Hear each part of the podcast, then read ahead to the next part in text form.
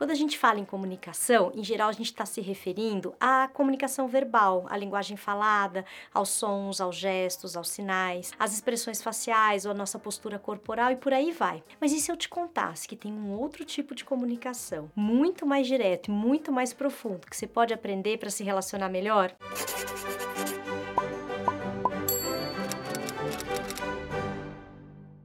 Os modelos clássicos para estudar comunicação, em geral, usam aquele esqueminha que é emissor, mensagem e receptor.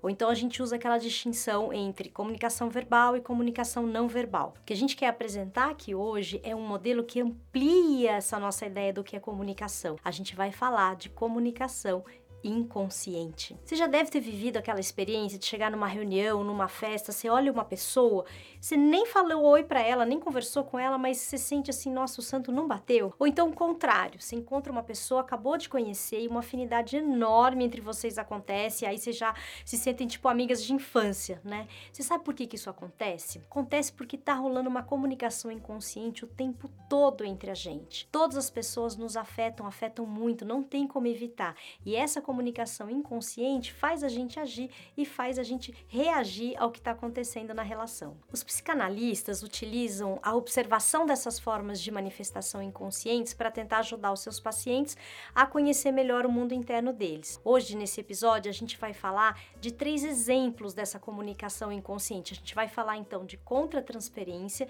vai falar de identificação projetiva e de enactment. A contratransferência é a reação subjetiva que o discurso das outras pessoas causa em nós. Então, uma coisa que a gente ouve pode conter mais do que aquilo que foi dito, ou daquilo que a gente pode perceber na comunicação não verbal. O Sander Ferenczi, que é um psicanalista húngaro contemporâneo do Freud, ele foi um dos pioneiros nesse estudo de como aquilo que a gente ouve ou que a gente percebe num, numa comunicação pode afetar os nossos sentimentos e os nossos pensamentos. Mas foi a Paula Heimann, uma psicanalista alemã radicada na Inglaterra, quem mais mais estudou esse assunto da contratransferência e que propôs técnicas de escuta das reações emocionais causadas na gente pelas outras pessoas. Por exemplo, sabe quando você está discutindo com uma pessoa e ela faz uma coisa sutil, mas que te irrita profundamente? Pode ser assim um olharzinho ou aquela levantada de sobrancelha, te engancha. Então, você pode reclamar, ela vai dizer que não fez nada.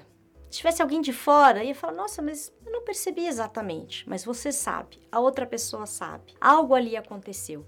Esse tipo de comunicação, ele é até apoiado na comunicação verbal, numa comunicação não verbal, mas ele extrapola a forma. Ele comunica algo que só os envolvidos sabem o que é. Se você não consegue reconhecer essa comunicação, você acaba reagindo sem saber do que se trata, ou então sem saber de onde vem esse sentimento que foi posto dentro de você. Eu vou dar um outro exemplo. Eu estava numa situação e uma pessoa contou que fez uma coisa. Outra pessoa disse: Ah, eu não tenho esse coração, eu não faria isso. A palavra coração, aí nesse momento, ela deixou aquele significado que está relacionado ao amor para adquirir um significado, um tom de agressividade.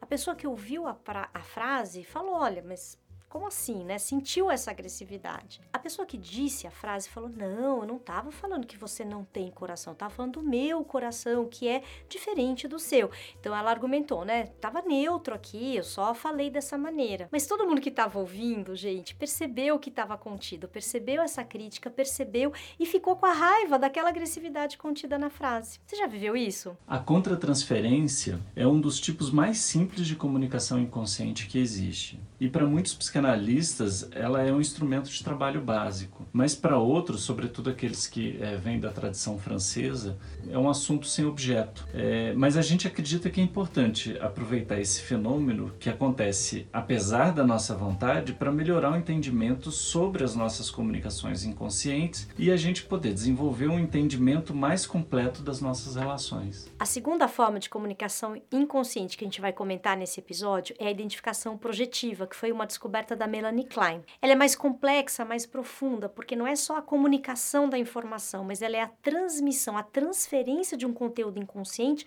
de uma mente para outra. Olha isso. Os objetivos da identificação projetiva são tanto de comunicar uma informação quanto de expulsar partes desagradáveis do nosso self para dentro das outras pessoas de uma forma ou de outra, a gente é capaz de perceber que o que o outro comunica provoca um sentimento, ou positivo ou negativo, dentro da gente. Essa é uma ideia muito próxima daquela que a gente apresentou aqui no canal sobre empatia Só que no caso da identificação projetiva, a intenção inconsciente é de influenciar e de mudar o outro.